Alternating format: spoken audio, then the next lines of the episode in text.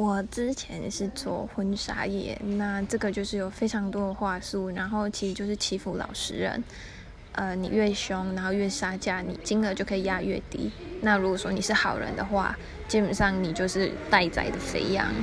因为我们一开始给的价格都是非常昂贵的你不含空那你就是照单全收。